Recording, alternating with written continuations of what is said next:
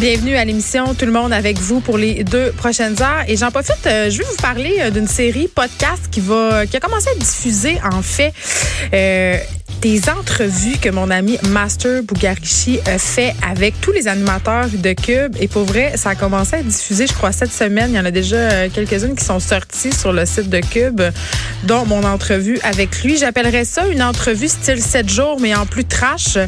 mais il y en a d'autres aussi, d'autres animateurs qui sont assez pour vrai, j'ai appris des affaires surprenantes. C'est rare que je fais ça. Là, je fais pas tant de plugs d'affaires, mais là, je trouve que ça vaut la peine euh, de faire un petit détour et d'écouter euh, cette série de podcasts. Là, ça s'appelle Tire-toi une bûche avec Master Bugarici. Bon, fin de ma plug. Là, vous pouvez me taper ses doigts et dire que je me plug.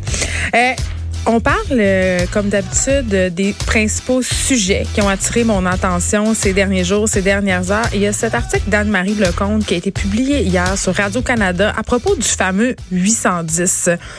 La question qu'on pose, c'est faut-il avoir recours au fameux 810 dans un cas de violence conjugale? Et évidemment, on se pose cette question-là dans la foulée du drame qui a coûté la vie la semaine dernière à cette mère de famille, Daya Kelaf, et à ses deux enfants de 2 et 4 ans. Ça s'est passé à Pointe-aux-Trembles. Évidemment, ça a secoué le Québec, ça a touché beaucoup de gens ça a reparti la discussion sur les meurtres conjugaux, sur la violence conjugale, parce qu'il y en a beaucoup trop. Un, c'est un trop, mais on parle de 11 par mois quand même au Québec.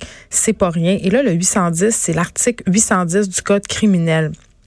Et ce que ça veut dire, en fait, c'est euh, cette fameuse, euh, ce fameux article qui interdit à une personne d'entrer en contact avec une autre personne, de s'approcher de cette personne-là ou encore euh, d'approcher le domicile?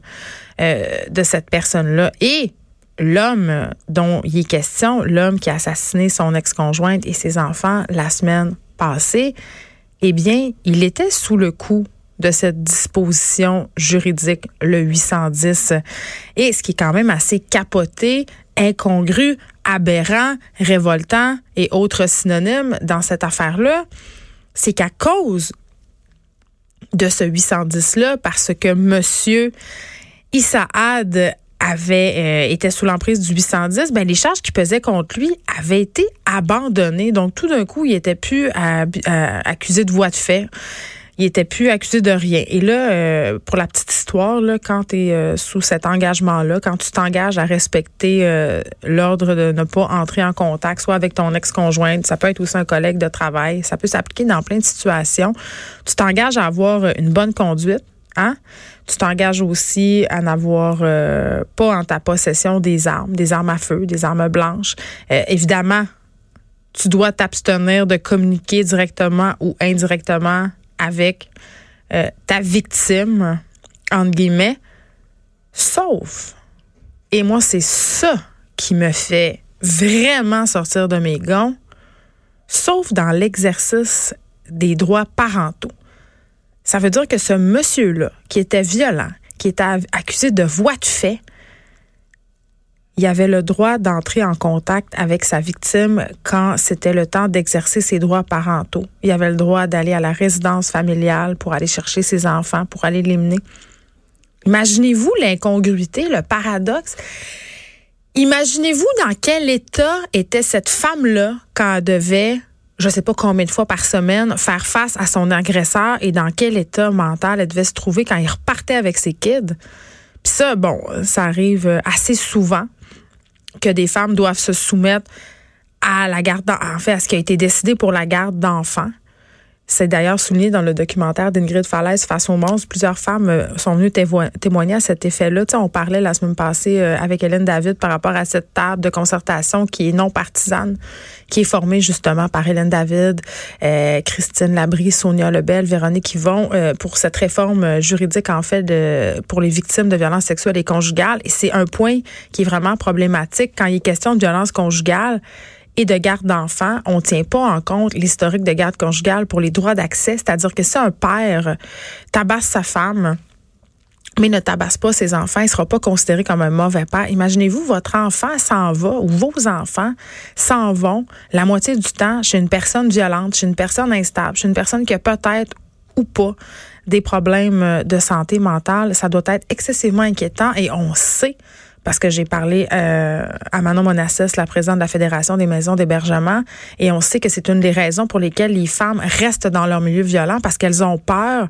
elles veulent protéger leurs enfants. Donc, elles préfèrent subir de la violence au quotidien que de laisser leurs enfants aller chez le père de famille euh, sans supervision, entre guillemets. Puis, ce qui est dommage, c'est que dans bien des cas, les, les pères euh, exercent vraiment avec intensité ce droit-là parental parce qu'ils veulent enlever les enfants à la mère parce que c'est leur seul leverage sur cette personne-là. Donc, c'est pas nécessairement qu'il veut s'occuper de ses enfants à ce point-là, c'est qu'il sait qu'il va atteindre la mère de famille par cette ce droit d'accès-là. Donc, dans le cas euh, de Daya Kelaf, c'était le cas. Le monsieur était sous l'emprise d'un 810, mais avait quand même le droit d'accès à ses enfants et on peut se douter que c'est comme ça qu'il a pu avoir accès à la mère. On peut se douter que c'est comme ça qu'il a ouvert la porte. Euh, c'est quand même assez aberrant. Et dans la liste des conditions, évidemment, auxquelles il devait se soumettre, ben, c'était justement ne pas s'approcher à moins de 100 mètres de son domicile, sauf quand il exerçait ses droits d'accès aux enfants. Et Là, ce que plusieurs experts soulèvent en ce moment, c'est que le 810, c'est vraiment pas efficace en cas de violence conjugale parce que c'est une barrière psychologique. On s'entend, là, si tu as décidé de faire quelque chose, que tu sois sous l'emprise d'un 810 ou pas, ça va pas t'arrêter. On a soulevé euh, la question du fameux bracelet électronique. Tu un 810, selon plusieurs experts, c'est efficace, par exemple, dans le cas où, justement, on veut empêcher certains... Tu sais, mettons une chicane de voisins qui dégénère. Tu sais, un 810, là, ça va calmer l'affaire des collègues de travail, euh, une situation qui dégénère, un 810, ça peut calmer l'affaire. Mais dans le cas de la violence conjugale, malheureusement, et trop souvent, dans la plupart des drames euh, auxquels on a pu assister, ces meurtres conjugaux-là, ces meurtres d'enfants aussi infanticides, ces hommes-là étaient soumis au 810 et ça n'a rien changé. Parce que ça crée cette illusion de sécurité. Mais quand vient le temps, tu quand ils pètent leur coche, entre guillemets, là. Puis là, quand je dis péter leur coche, ça veut pas dire euh, qu'ils perdent le contrôle, puis là, ils font n'importe quoi, là, mais c'est quand ils décident de passer à l'acte et de tuer leur femme, leur ex-conjointe et ou leurs enfants, ben, il n'y a pas grand-chose euh, pour les arrêter. Et quand on a 810, il me semble, en tout cas, je sais pas, là, mais il y a quelque chose à faire avec ça parce que on le sait, là, il y a des signes avant-coureurs, il y a des situations aussi qui sont propices. Là, on sait quand un couple se sépare, ce sont les mois qui suivent une séparation qui sont cruciaux dans la prévention de ces tragédies-là. Ce sont dans ces moments-là que les femmes et leurs enfants sont les plus vulnérables, les plus à risque aussi d'homicide. Donc, que seulement se fier à un 810 dans ce cas-là, c'est très peu efficace. On devrait juste arrêter de faire ça et trouver d'autres moyens. Puis je, reviens avec la fameuse histoire du bracelet électronique. Euh, ça pourrait quand même être une des solutions qu'on pourrait proposer. C'est d'ailleurs une solution qui est proposée en ce moment. Euh, parlant, j'en profite, euh, vu qu'on a parlé du 810, pour parler de cette initiative auquel j'ai participé, euh, initiative qui a été euh, en fait euh, conçue par Ingrid Falaise, qui a lancé un mouvement contre la violence conjugale. Vous la connaissez, Ingrid Falaise, c'est cette actrice qui a fait les livres Le Monstre, le documentaire dont je parlais tantôt, face au monde, qui a été elle-même victime de violence conjugale. Elle a publié une photo sur les médias sociaux. Peut-être que vous l'avez déjà vu circuler, pas juste de la part d'Ingrid, mais de plein d'autres femmes, parce que c'est vraiment qui est demandé dans ce mouvement-là. Ce qu'on peut voir, euh, c'est le creux de la main des femmes, puis il y a même des hommes qui l'ont fait, où on peut voir euh, le petit signe, le symbole de la femme, euh, le cercle avec le X par en bas, avec des petits cheveux. Hein, dessinés autour du cercle pour représenter une femme. C'est en guise de soutien aux victimes de violences conjugales. L'objectif dans tout ça, c'est bien simple, c'est de manifester concrètement et en grand nombre le soutien, oui, aux femmes de victimes conjugales, mais aussi d'interpeller les ministres. Je pense qu'on est rendu à un point où on a vraiment besoin que les ministres entendent, fassent quelque chose. Ça fait plusieurs années qu'on parle de violence conjugale. C'est depuis, depuis 95 qu'on demande une réforme du système. Il n'y a rien qui est fait. Il y a 30 tentatives de meurtre par année dans la province. Et tantôt, je parlais des 11 femmes qui meurent chaque année des mains de leur ex-conjoint, de leur conjoint. Mais on parle rarement de celles qui meurent pas, de celles qui survivent, mais qui quand même doivent se relever de ça et vivre pour toujours avec les stigmates les blessures psychologiques et physiques de ces attentats-là. Donc, 30 tentatives de meurtre au Québec par année, pas au Yémen, pas en Afghanistan, au Québec, une société supposément égalitaire. Donc, ça serait peut-être le temps qu'on arrête de parler. Ça serait peut-être le temps que les bottines suivent les babines. Donc, cette initiative-là s'accompagne d'une pétition que vous pouvez aller signer. Euh, on pourra mettre le lien si vous voulez. Mais vraiment, euh, ces photos-là qui circulent de plus en plus. Je pense qu'on a, je sais pas là, je pense qu'avec les événements de la semaine passée, on a comme atteint un point de non-retour, un point de saturation. Je pense que la population, on a envie euh, de faire quelque chose, que notre gouvernement fasse quelque chose de concret pour que ça arrête ces meurtres conjugaux-là, ces infanticides. Aujourd'hui, à l'émission, on parlera, on reparlera avec Maître Valérie Assouline. On lui a parlé récemment, justement, à propos de la commission Laurent. Euh, Maître Valérie, voyons, Assouline, vous la connaissez, c'est l'avocate de la petite fille de Granby décédée malheureusement, la DPJ qui a été largement pointée du doigt dans cette histoire-là. Aujourd'hui, on remettait un premier bilan euh, de la commission Laurent. Euh, on se le rappelle, la commission Laurent, ça bat son plein depuis le 30 mai dernier. Il y a des recommandations qui ont été faites et euh, Maître Assouline a vraiment son mot à dire là-dessus. Elle ne trouve pas ça adéquat du tout. des bémols, évidemment, donc on en reparlera avec elle aussi. Retour sur ce drame qui a frappé une famille à Rimouski. Vous savez, cette famille qui a été victime d'un grave accident de la route qui a coûté la vie au père euh, de cette famille-là, le père de six enfants, la, la, femme qui a été gravement blessée et toujours euh, à l'hôpital, devrait être sortie pour Noël. On a parlé à un ami de la famille récemment à l'émission euh, cette semaine. On parlait d'une campagne de financement aussi. Parce que six enfants, ça coûte cher, selon des données statistiques. ça pourrait coûter jusqu'à 250 000 rendre un enfant jusqu'à ses 18 ans. Et là, on parle de six enfants. Donc, il y a une campagne GoFundMe qui a été mise sur place pour aider la mère de famille José Morin. Euh, on a ramassé à date 110 000 dollars et je le comprends très bien, ça touche les gens, une famille comme ça euh, qui est décimée juste avant Noël. Mais il y a des épais, et vraiment, j'utilise ce mot-là en pleine conscience, il y a des épais euh, qui qui sont pas d'accord avec cette campagne de financement-là. La famille est maintenant victime de propos haineux en ligne suite à la mise sur pied de cette campagne de financement-là. Les gens disent notamment, écoutez, là, pourquoi on les aiderait financièrement, ces personnes-là? Ils vont quand même avoir droit à d'importantes indemnités de la part euh, de la SAQ. C'est pas si clair et c'est pas si vrai que ça. On aura Mélanie Patnaud, directrice générale de l'Association pour les droits des accidentés, qui va venir un peu faire le point là-dessus puis dire écoutez, là, ils n'ont pas gagné à loterie ce monde-là. Euh, il faudra avoir 21 ans pour consommer du cannabis au Québec dès le 1er janvier prochain. Je vous apprends rien, on en a assez parlé. Mais là, ce qui est assez intéressant aujourd'hui, c'est qu'on va avoir un dealer de drogue en entrevue. Oui, oui, on a réussi à avoir ça.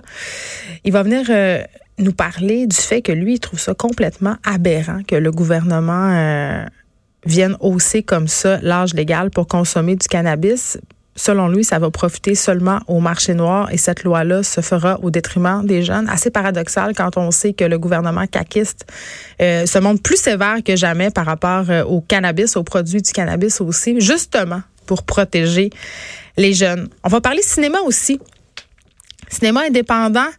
Euh, qui ont peur que l'éventuelle vente de la chaîne canadienne de cinéma Cineplex à la multinationale britannique Cineworld Group pour 2,8 milliards quand même nuise au, à notre culture québécoise. On aura Mario Fortin qui est directeur des cinémas Beaubien, des cinémas du Parc et du cinéma du Musée, qui sont des cinémas quand même qui sont réputés pour mettre en lumière des films québécois, des films d'auteurs, des films qu'on ne peut souvent pas voir aussi ailleurs dans des grandes salles comme les chaînes Gouzeau, Star City, où on présente des blockbusters, comme on dit.